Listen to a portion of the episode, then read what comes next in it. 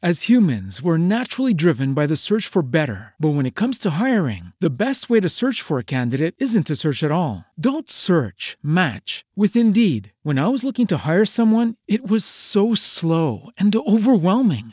I wish I had used Indeed. If you need to hire, you need Indeed. Indeed is your matching and hiring platform with over 350 million global monthly visitors, according to Indeed data, and a matching engine that helps you find quality candidates fast. Ditch the busy work. Use Indeed for scheduling, screening, and messaging so you can connect with candidates faster. And Indeed doesn't just help you hire faster. 93% of employers agree Indeed delivers the highest quality matches compared to other job sites, according to a recent Indeed survey. And listeners of this show will get a $75 sponsored job credit to get your jobs more visibility at Indeed.com slash podcast. That's Indeed.com slash podcast. Terms and conditions apply.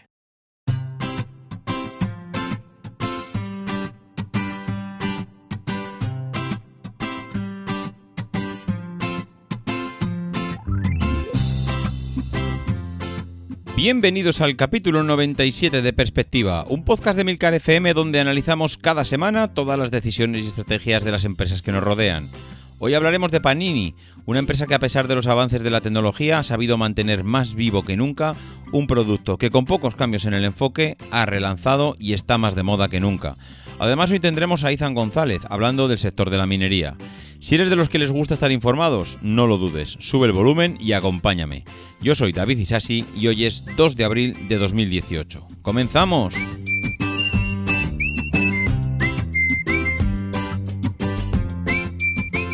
Muy buenas a todos, ¿cómo estamos? Pues muy bien, supongo.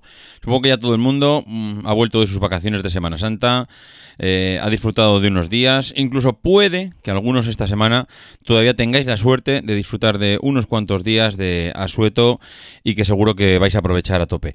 A mí ya no me queda nada más, yo ya tengo que volver, tengo que recuperar la normalidad. La verdad es que han sido unos días en los que, a pesar de la tranquilidad que se supone a estas fiestas, pues, eh, como siempre, pues vamos de un lado para otro. Esto es lo que, lo que hay cuando tocan vacaciones, que nos gusta movernos y al final vuelves pues más cansado de lo que te fuiste. De cualquier forma, esta semana yo quería traer eh, a una empresa, la empresa Panini, que desde luego si hay alguno que no lo conozca, es o no tiene hijos o no ha tenido infancia, una de las dos o incluso puede ser las dos. ¿Por qué Panini? Porque me choca, porque uno tiene hijos y cuando va pasando el tiempo se da cuenta de que hay cosas que no cambian y en cambio hay otras que sí. ¿Y por qué digo esto? Pues digo esto porque me ha chocado que ahora, eh, pues como siempre, mm, Panini ha puesto de moda eh, los cromos de la, liga, de, digamos de bueno, la liga española. Y seguramente eh, fuera de España habrá otras ligas que también Panini hace colecciones de cromos. Y, y, me choca porque mm, desde luego Panini le ha dado la vuelta a algo que podría parecer hace unos años que tendría, digamos, los días contados.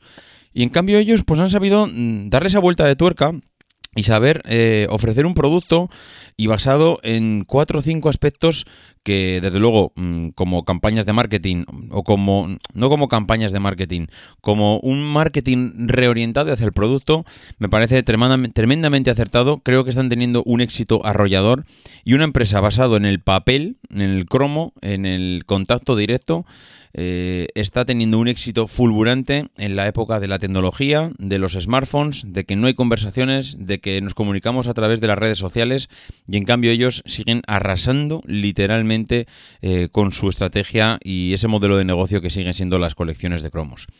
¿Qué es lo que ha cambiado?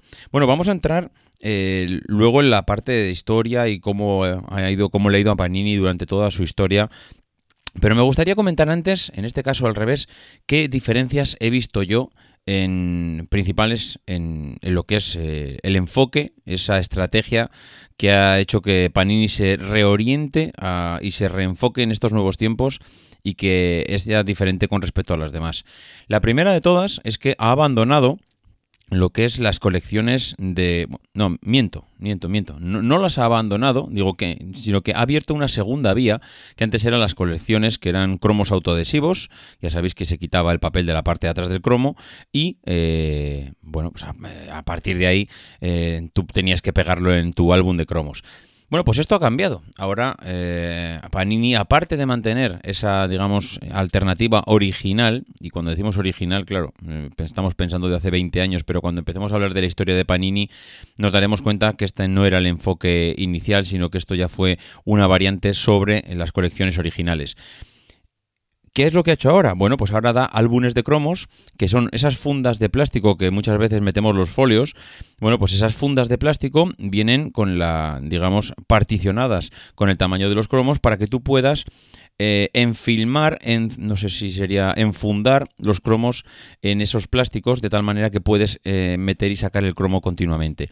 Incluso son, eh, digamos, por las dos caras, para que tú tienes lo que es esa funda de plástico y tanto por una cara como por la otra puedes meter o puedes ver el cromo.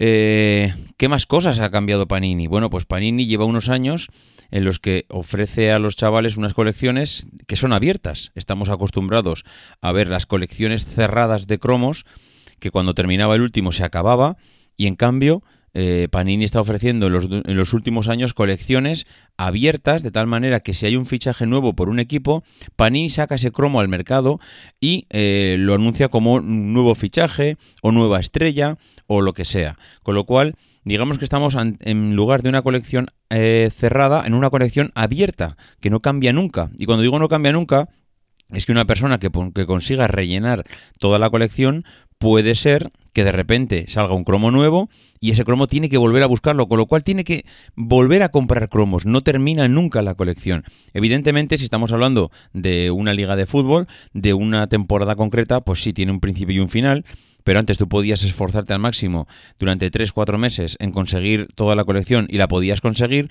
y en cambio ahora te puedes esforzar durante todo el año y cuando crees que la tienes, de repente Panini te salga un cromo más porque hay un fichaje nuevo, porque hay un cambio, porque hay eh, los jugadores, que es algo eh, que también han cambiado. Ahora puedes tener un jugador, pero tienes los jugadores balón de oro, tienes los jugadores super cracks, tienes eh, agrupaciones de jugadores. Digamos que han sacado o han exprimido el producto y la estrategia de negocio a un nivel inimaginable. A un nivel inimaginable porque digamos que las colecciones ya no tienen fin. Ahora, como decía antes, no solo tienes que conseguir a los jugadores, sino que tienes nuevos fichajes durante la temporada y tienes, mm, digamos, estas nuevas invenciones que le llama Panini, que le puede llamar Messi Balón de Oro o Cristiano Ronaldo Balón de Oro, y es un cromo diferente al de Messi o al de Cristiano, con lo cual tendrían... Eh, eh, dos cromos diferentes un jugador. Y puede ser también que un jugador se asocie con otros dos o tres en un mismo cromo y le llamen los supercracks. Y eso hace también que, mm, pues lo que comentaba antes, eh, colecciones sin límite y sin fin. Un continuo sacaperras para los, iba a decir para los chavales, realmente es para los padres, pero bueno, es lo que es.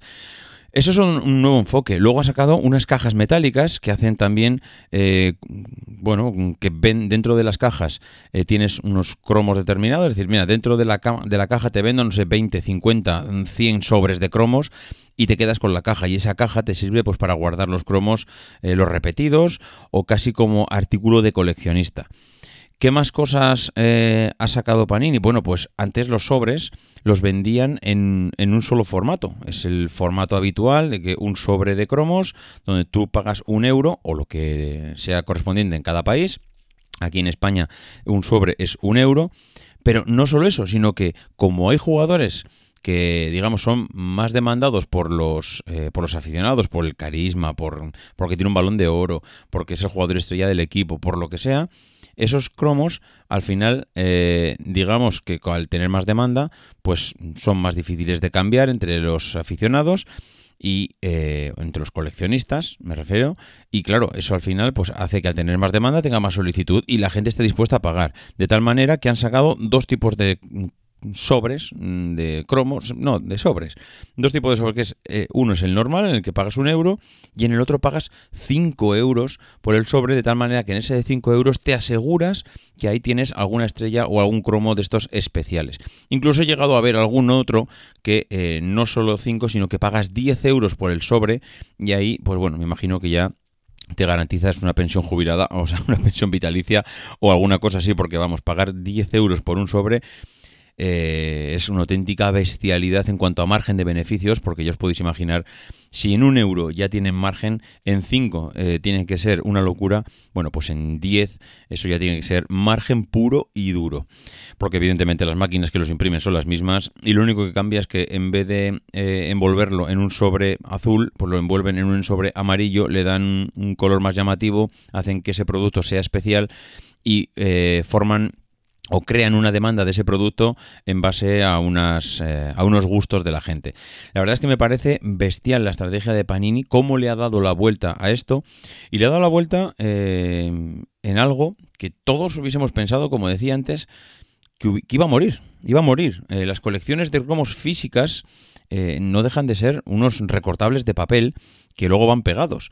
Bueno, pues han cambiado toda la estrategia en estos últimos años y, ese nuevo enfoque eh, que le han dado a las colecciones hacen que los chavales estén a día de hoy locos por seguir coleccionando los cromos, locos con el fútbol y eh, desde luego por muchos, mm, por muchos tablets, por muchos móviles, por muchos ordenadores, por mucha tecnología que haya, siguen cambiando cromos y siguen vendiéndose cromos como si fueran, eh, como si fueran gratuitos, la verdad. Y esto hay que reconocerle que, que, bueno, los cromos no es de hoy en día, ¿no? Porque los cromos se, As humans, we're naturally driven by the search for better. But when it comes to hiring, the best way to search for a candidate isn't to search at all. Don't search, match with Indeed. When I was looking to hire someone, it was so slow and overwhelming. I wish I had used Indeed. If you need to hire, you need Indeed. Indeed is your matching and hiring platform with over 350 million global monthly visitors, according to Indeed data, and a matching engine that helps you find quality candidates fast. Ditch the busy work. Use Indeed for scheduling, screening, and messaging so you can connect with candidates faster. And Indeed doesn't just help you hire faster. 93% of employers agree Indeed delivers the highest quality matches compared to other job sites, according to a recent Indeed survey. And listeners of this show will get a $75 sponsored job credit to get your jobs more visibility at Indeed.com slash podcast. That's Indeed.com slash podcast. Terms and conditions apply. Se recuerda que el primer cromo se parece ser que forma parte de una serie que se publicó por la Borgnine Lithography de París en 1867 para ilustrar los pabellones de la Feria Industrial Mundial de aquel año y seguidamente a aquello aparecieron eh, las cartas de los cigarrillos del Marqués de Lorne, que es, eh, digamos, las imágenes de cartón que se usaba desde 1879 en los Estados Unidos para que los paquetes de cigarrillos de aquella marca fueran todavía más fuertes. Bueno, pues eh, aquello que aquellas eh, cartas de los cigarrillos parece ser que iban cambiando en los diferentes paquetes y se utilizaba a modo de colección y la gente iba coleccionando esas imágenes que aparecía en el cartón de cigarrillos. Bueno, pues ¿quién inventó las colecciones Panini? Pues fue Giuseppe Panini, eh, es el fundador de la empresa en 1961 y quien anteriormente había dirigido eh, la empresa de distribución de periódicos de los hermanos Panini. Digamos que eran una serie de hermanos, su hermano Benito empezó con él en el negocio al mismo tiempo, mientras que sus otros dos hermanos, Humberto y Franco, se unieron a la empresa en el 63. Bueno, Giuseppe Panini eh, estuvo liderando la empresa junto con sus hermanos hasta muy muy avanzada edad y, también es verdad que hubo diferentes movimientos que ahora comentaremos. Recordáis que Panini es la imagen de un escudero, ¿no? Es una especie de escudero con una lanza muy larga y parece ser que a este hombre le gustaban mucho las adivinanzas y los puzzles, inventó sus propios crucigramas bajo el seudónimo del Caballero Cruzado y en los años 70 se editaba también una revista para los coleccionistas de cromos Panini denominada Pipino el Cruzado. Pipino provenía de Giuseppe. Bueno, pues parece ser que este caballero cruzado es el origen de ese, de ese logotipo de Panini con ese escudero con una lanza tan larga. Bueno, pues eh, si nos remontamos un poco eh, a la Italia de los años 40, Italia era, pues, mm, os podéis imaginar, ¿no? Después de las guerras, un amasijo de hierros, cuando el señor eh, Humberto Panini se le ocurrió la idea de abrir junto con su hermano Benito un puesto de periódicos y revistas, junto, eh, o sea, justo al frente de lo que era la Catedral de Módena. Eran años complicados, incluso pues para gente que tenía, digamos, pues la valentía de tirar una empresa hacia adelante eran años difíciles. Él trabajaba en la fábrica de Maserati cuando estalló la guerra y escondido en sótanos, pues fue capaz de soportar los bombardeos y, toda la dureza de aquella época.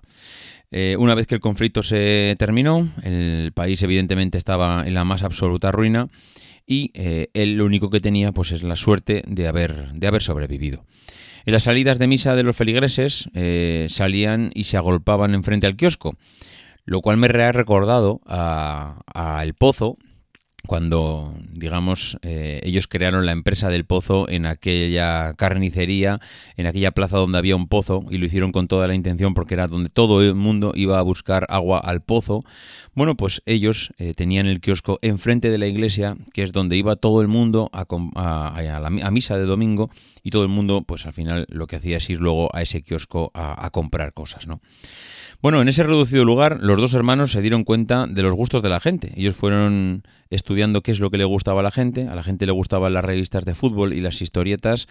Y, bueno, pues eh, en base a ese análisis de mercado de la época, si se puede llamar análisis de mercado, fueron pasando los años y, esa empresa familiar pues siguió prosperando y ya en el año 54 eran dueños de una compañía de distribución de periódicos y Giuseppe, el mayor de los hermanos, se quedó al frente, no es que se quedó, se estaba al frente de la empresa. Bueno, pero años más tarde se les ocurrió la idea de inmortalizar su apellido y los cromos se hicieron populares en Europa mm, desde, desde, aquello que comentaba yo antes, que se, digamos que se empezaron a, a litografiar esas estampitas mm, donde se ilustraban inventos más importantes que luego se, exhibían en la Feria Mundial de aquel año y ese éxito fue tan grande que en, los Estados Unidos eh, esa marca de cigarrillos pues eh, expandió una serie de tarjetas que, venían ilustradas incluso después con animales. Bueno, pues eh, las ventas parece ser que, se dispararon entonces. la empresa de, Panini en 1960, digamos, que, fue prosperando, fue ganando adeptos, fueron analizando los gustos de la gente. Y, en, la empresa Carnival de, Milán, en 1960, tenía ese negocio de vender eh, álbumes y láminas, que al parecer era pues, la pasión que tenía eh, la gente por aquel entonces. Y el problema que tenía aquello es que, claro, eh, los, cromos de la época eran Mm, había que pegarlos, había que pegarlos, pero con pegamento. O sea, ahora mismo todos nos recordamos los mm, cromos adhesivos que tenían ese plastiquito por detrás que lo retirabas y lo pegabas. Pero claro, eh, aquello era un engorro. En la época no había este invento, no había este, avance y los tenían que pegar.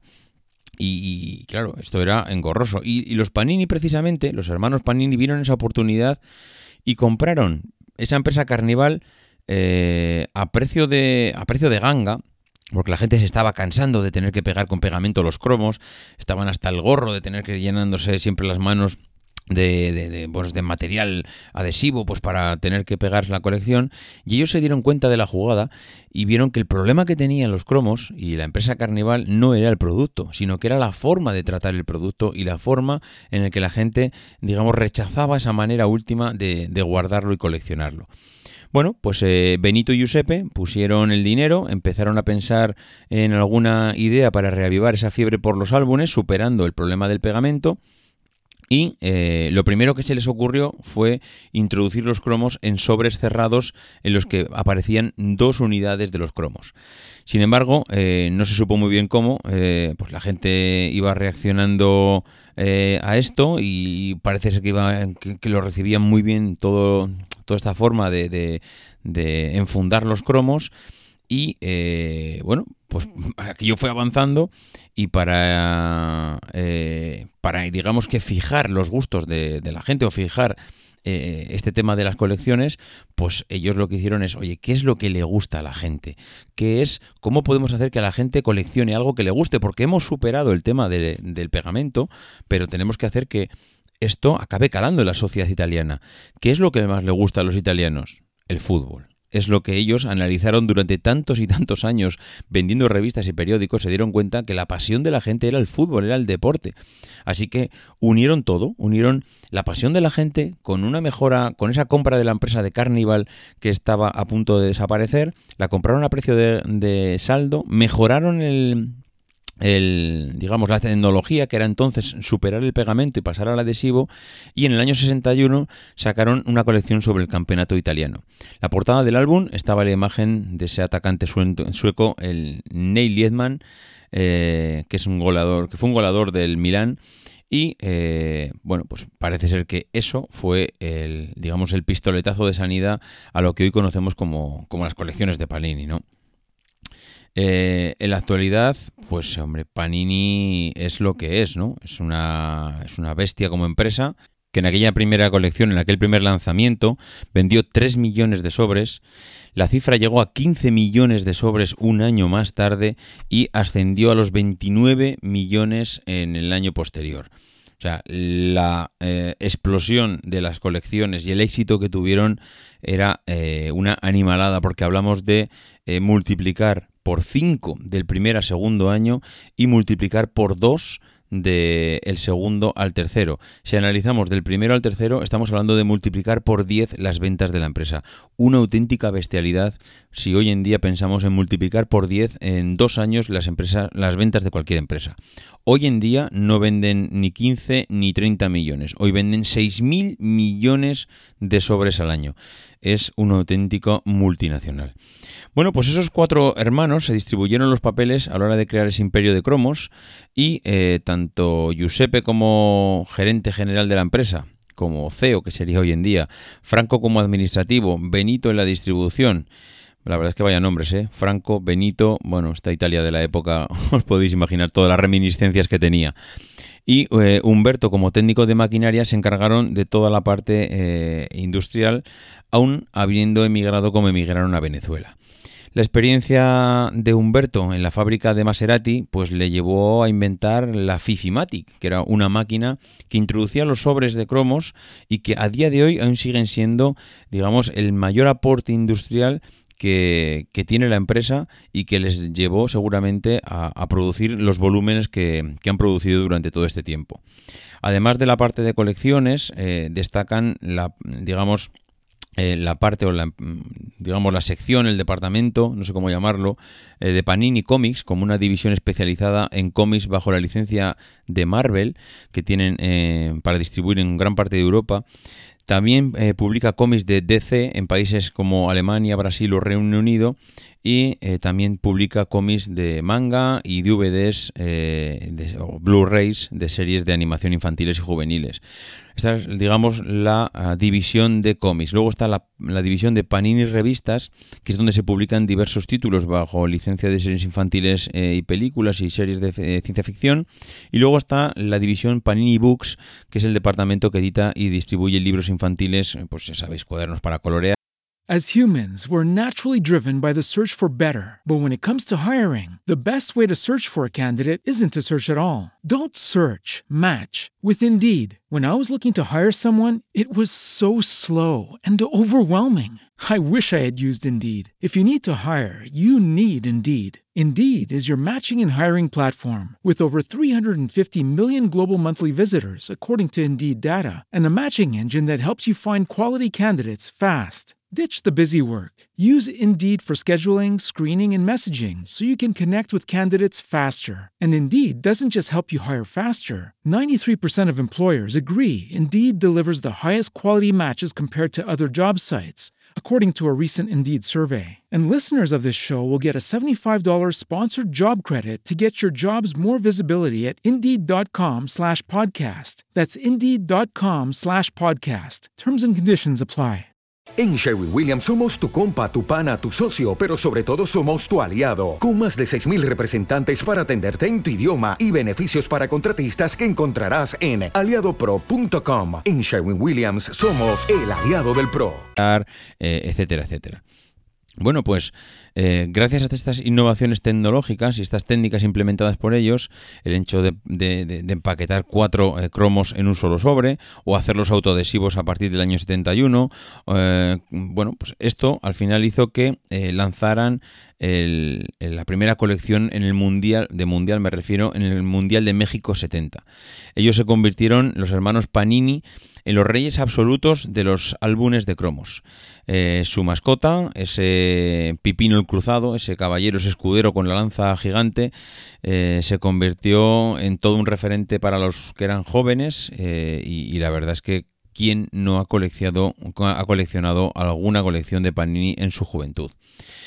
Bueno, pues en el año 88 la empresa se vendió al grupo Maxwell, que hizo una serie de cambios y puso esa dirección en manos extranjeras y después de años complicados para la marca, en el año 92 fue comprada por Bayan Galogunero y De Agostini. En solo dos años, eh, que parece ser que la empresa ya parece que se asentó después de turbulencias en esos años de compras, eh, parece que volvió a ese antiguo esplendor que había conseguido hace unos años y posteriormente Panini fue adquirida por Marvel Entertainment, que mantuvo el mismo equipo directivo y la sede central eh, también eh, de vuelta de nuevo a Italia. Bueno, pues en el año 99 ya con la empresa otra vez de nuevo en manos italianas, fue comprada por Fineldo Spa, una sociedad financiera de Vittorino Merloni, junto al equipo eh, directivo de la Sociedad de Módena bajo la guía de Salustro, que mantuvo una parte importante del capital. Bueno, pues el grupo Panini ha llegado eh, o llegó a un acuerdo para la compra de las acciones de Digital Soccer, una eh, bueno que desarrolla software, digamos, en el sector del deporte, y también Panini ha adquirido en Francia el World Food Center, una sociedad que actúa en el sector del merchandising, distribución y promociones en el mundo del fútbol tanto de clubes como de la selección eh, nacional francesa. Y luego también en todo este periodo Panini ha cedido su actividad de producción de papel adhesivo, conocida como la división Adespan, a otra empresa que eh, son líderes en este sector del, papel adhesivo. Ya veis que ellos se han ido moviendo en diferentes sectores, han ido metiendo sus, iba a decir sus garras, con todo el respeto, en, en lo que es los derechos, la distribución dentro del mundo del fútbol, también han ido en el tema de la distribución de los papeles adhesivos, un gran potencial suyo desde el principio. Y digamos que han ido metiendo eh, toda o ramificando toda la empresa por diferentes sectores, como comentábamos antes, eh, el sector de los cómics, las revistas, los libros, la, distribución, pues para intentar diversificar y que no todo sea eh, y que no todo sea esto, el tema de los cromos me refiero. Bueno, pues hay una cosa muy importante y es que Panini no solo está pensado para, digamos, llegar al grupo, al, grupo, al, target de los chavales y de las colecciones, sino que ellos también están enfocados al tema de las empresas. No se limitan solo a sacar colecciones de fútbol, porque en el 2011, cuando cumplieron 50 años de la creación de la empresa, se hizo una exposición en Italia donde exhibieron eh, ediciones legendarias como la de aviones y misiles. Eh, mm, digamos, eh, que era la primera colección que no era de fútbol, y que enloquecieron a, un montón de gente y se dieron cuenta que claro que no todo era el mundo del fútbol, que había miles de colecciones más que la gente estaba dispuesta a, coleccionar.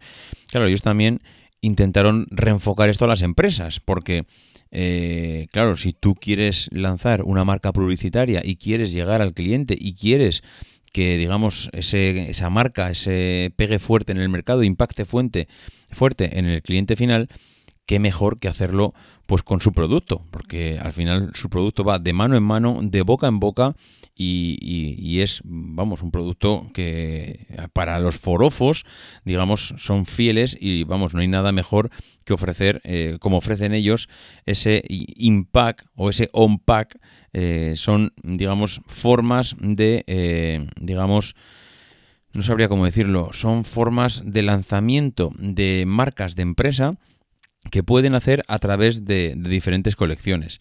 Digamos que te hacen logos de marcas en álbumes y sobres, te hacen diseños de sobres con el diseño exclusivo que tú quieras, eh, digamos que te dejan elegir cómo usar el producto, es decir, mm, con un premio garantizado cuando tú abres un sobre, que tengas un premio garantizado en cada uno de los sobres que abras, o que tengas un premio sorpresa aleatoriamente. Eh, la verdad es que te hacen los sobres troquelados, que brillen, los, los sobres y los cromos, ¿eh? Eh, digamos, como tú quieras. Ellos, digamos, que te dejan personalizar tu marca de tal manera que puedas crear eh, esa publicidad, esa imagen de marca, ese marketing agresivo eh, para que puedas distribuirlo. Mm, pues, no lo sé, imagínate que eres la Coca-Cola y quieres sacar una colección de todas las diferentes formas, colores y botellas y latas en los que la Coca-Cola se ha distribuido a, través de, a lo largo de toda su historia.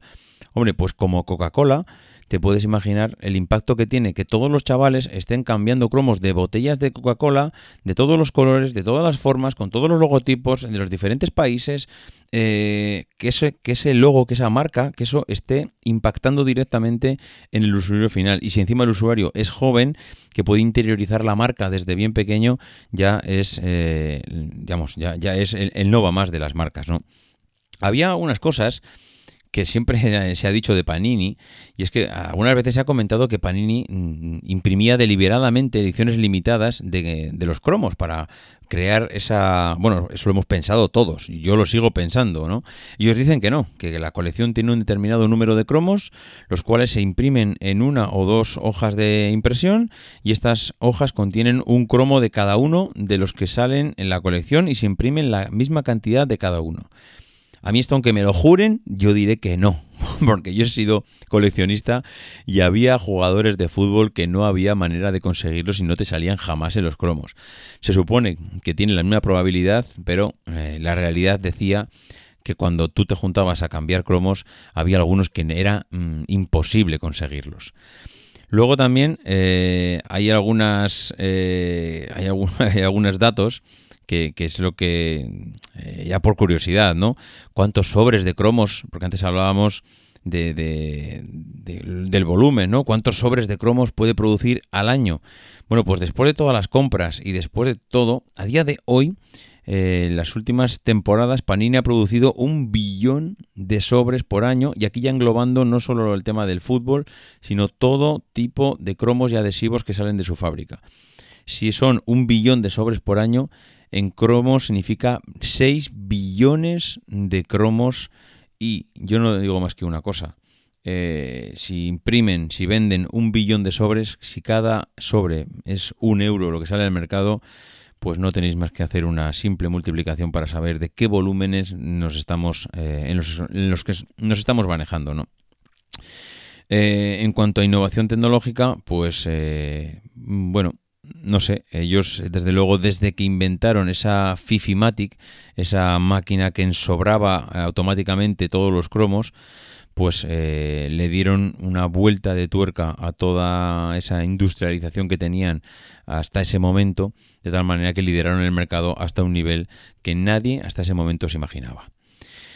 Bueno, pues eh, esto ha sido todo lo que yo tenía que traer aquí sobre Panini, una empresa que me, que me encanta ver cómo a pesar de que han pasado los años, a pesar de ver cómo la tecnología se ha apoderado de nuestras vidas, de cómo todo avanza al ritmo que avanza, han sabido a través del marketing y, y, con el mismo producto y con mínimas variantes del producto seguir siendo líderes indiscutibles en el mercado de las colecciones y que desde luego siguen eh, con más fuerza que nunca. Y después de hablar de las colecciones de Panini, os voy a dejar con Izan González. Ya sabéis que este hombre es un apasionado de la minería y todo el sector. Hoy nos viene a hablar de petróleo y dice él que de las tierras raras. La verdad es que mm, yo creo que no debéis perderos lo que nos viene a contar Izan. Os dejo con él. Muy buenas a todos, soy Izan González, arroba en Twitter, y el bueno de David Isasi ha tenido a bien a dejarme unos minutitos para hablaros hoy de un par de temas, uno de ellos de petróleo y otro de minería, concretamente de las tierras raras.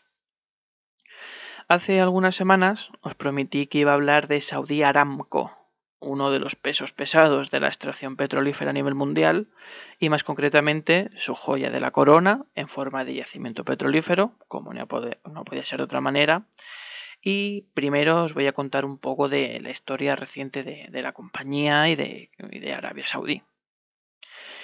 El primer éxito en una prospección petrolífera en Arabia continental vino como no podía ser de otra manera, de la mítica Texaco. La Texas Oil Company adquirió el, el, perdón, el 50% de la concesión para prospectar en dicha península y tardó no menos de cuatro años en, pinchar en el sitio adecuado, es decir, donde hay petróleo.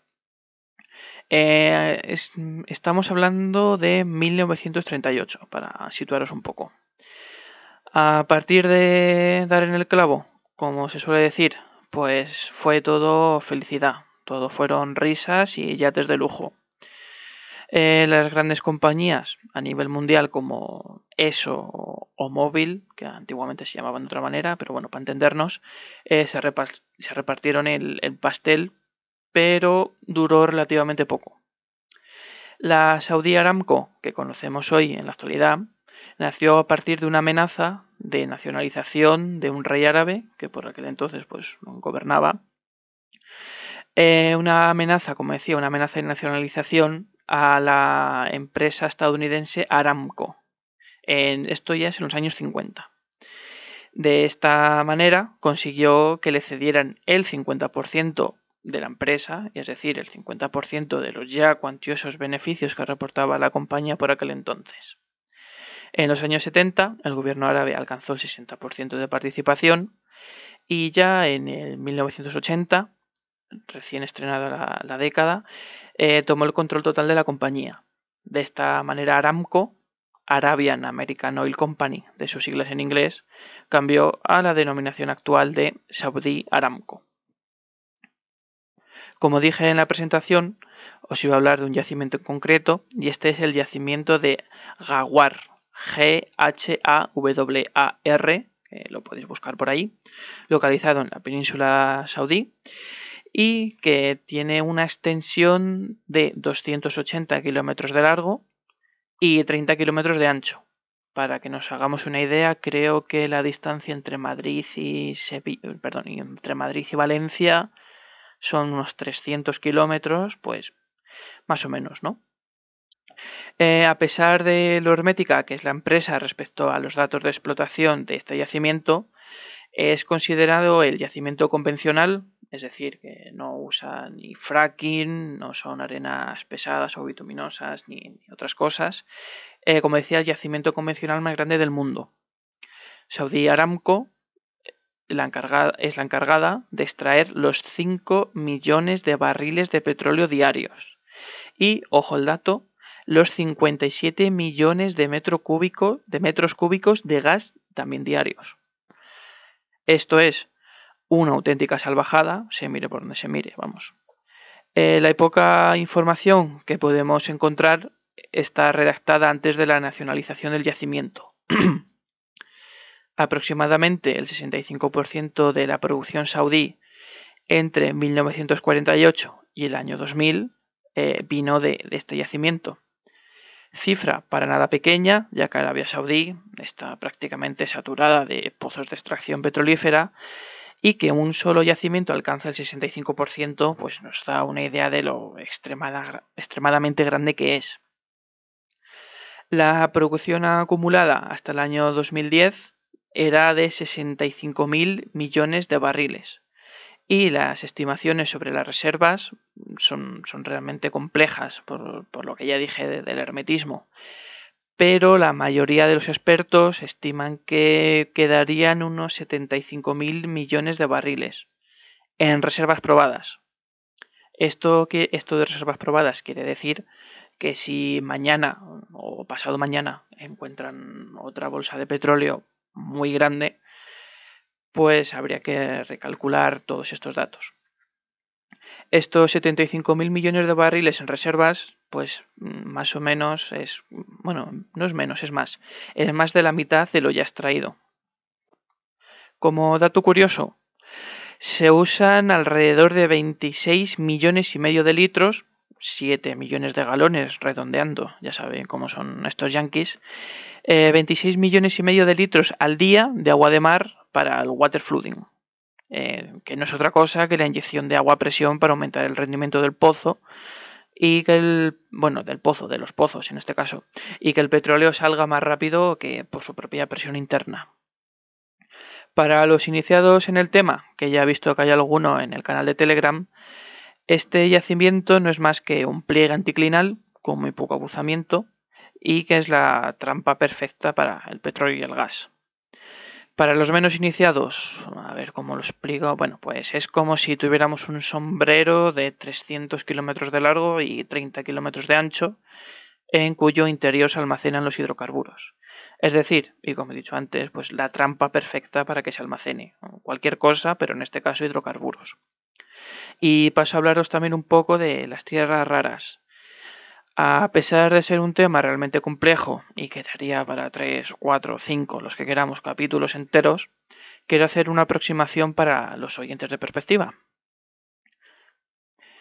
Estas tierras raras eh, son unos minerales que, como su propio nombre indica, son complicados de encontrar por su bajísima concentración en la corteza terrestre y que cada yacimiento puede significar miles de millones de euros. De ahí su importancia. Estos minerales se usan sobre todo para la alta tecnología, mm, como teléfonos móviles, eh, molinos eólicos para generación de electricidad, instrumentos de precisión de todo tipo y, bueno, miles de aplicaciones más tendrán, pero son las que me vienen ahora mismo a la mente conforman una verdadera industria paralela a toda la minería tradicional, eh, debido sobre todo a que son minerales estratégicos y gobiernos como el chino guardan con celo cualquier dato de cualquier dato referente a su explotación, a la cantidad que, tienen en reservas, a la cantidad de minas y a la concentración general que tienen. Eh, como aquí en perspectiva nos gusta mucho el tema de la automoción, por poner un ejemplo de ese mundillo, un Toyota Prius tiene 11 kilogramos de lantano y entre 10 y 12 de neodimo, en este caso para los imanes, y ambas son tierras raras. China eh, posee la mayor parte de las reservas mundiales, controla la, la friolera del 97% de la producción mundial y me da miedo a nariz que para el mundo empresarial este panorama no es el, más bonito. Si China mañana se levanta con el pie izquierdo, Dios quiera que no, y decide cortar el grifo, ya podemos, ya podemos agarrarnos los machos y retroceder unos cuantos años en el progreso tecnológico en el mejor de los casos. Estados Unidos y Canadá, como son los más listos de la clase, pues ya se han curado en salud y entre los dos aglutinan un 13% de las reservas. Eh, las reservas estimadas, esto es, como podéis imaginar, es ultra secreto, pero las tienen mm, bien guardadas bajo llave, por si se da el caso planteado antes. Esto quiere decir que no las usan, tienen el 13% o el que tengan y se dedican simplemente a importar y a utilizarlos. Los fabricantes de automóviles también quieren curarse en salud e investigan tecnologías sustitutorias para las tierras raras, bueno, más que tecnologías, me imagino que estarán buscando otros, otros minerales, otros metales no tan escasos. Pero por lo que he podido leer, no están muy avanzados en este aspecto. En España hemos tenido, hablo en pasado porque no sé en qué estadio esto se encuentra ahora, algunos proyectos, sobre todo en Castilla-La Mancha, para extraer tierras raras. Pero como de costumbre, en este caso la compañía explotadora Quantum Minería, ha tenido prácticamente todo en contra incluida una organización llamada irónicamente Plataforma Sí a Tierra Viva, que ha sido la que más se ha enfrentado a la empresa. Eh, veremos cómo termina la cosa, pero tiene tan mala pinta como la mina de litio que estaba proyectada en Cáceres y que también parece, tiene todas las papeletas de que caerá en saco roto. Esto último ya no sé si lo dije aquí en el, en el programa de, litio o lo dije por, por Telegram. Y hasta aquí llega mi participación de hoy. Espero que os haya resultado interesante. Espero leernos, leernos pronto y hasta pronto. Un abrazo. Chao. Pues muchas gracias, Izan. La verdad es que con tu aportación terminamos el programa de hoy. Ya sabéis dónde localizarnos, ya sabéis dónde poder hacer comentarios en emilcar.fm barra perspectiva. Ya sabéis dónde localizarme a mí, davidisasi.mac.com, en Twitter arroba maxatiné y en el grupo de Telegram que como habéis visto salen un montón de noticias y cosas que allí se van comentando. Por mi parte nada más, que nos escuchamos la semana que viene y que no dejéis de intentar ser uno de esos locos que hace lo imposible por cambiar el mundo.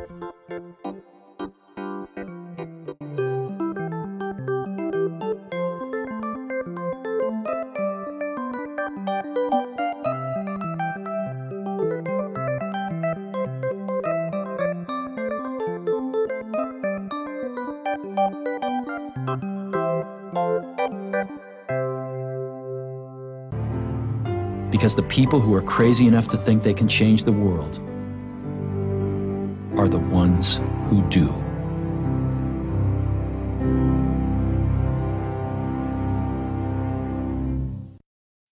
As humans, we're naturally driven by the search for better. But when it comes to hiring, the best way to search for a candidate isn't to search at all. Don't search, match with Indeed. When I was looking to hire someone, it was so slow and overwhelming. I wish I had used Indeed. If you need to hire, you need Indeed. Indeed is your matching and hiring platform with over 350 million global monthly visitors, according to Indeed data, and a matching engine that helps you find quality candidates fast. Ditch the busy work. Use Indeed for scheduling, screening, and messaging so you can connect with candidates faster. And Indeed doesn't just help you hire faster. 93% of employers agree Indeed delivers the highest quality matches compared to other job sites, according to a recent Indeed survey. And listeners of this show will get a $75 sponsored job credit to get your jobs more visibility at Indeed.com slash podcast. That's Indeed.com slash podcast. Terms and conditions apply.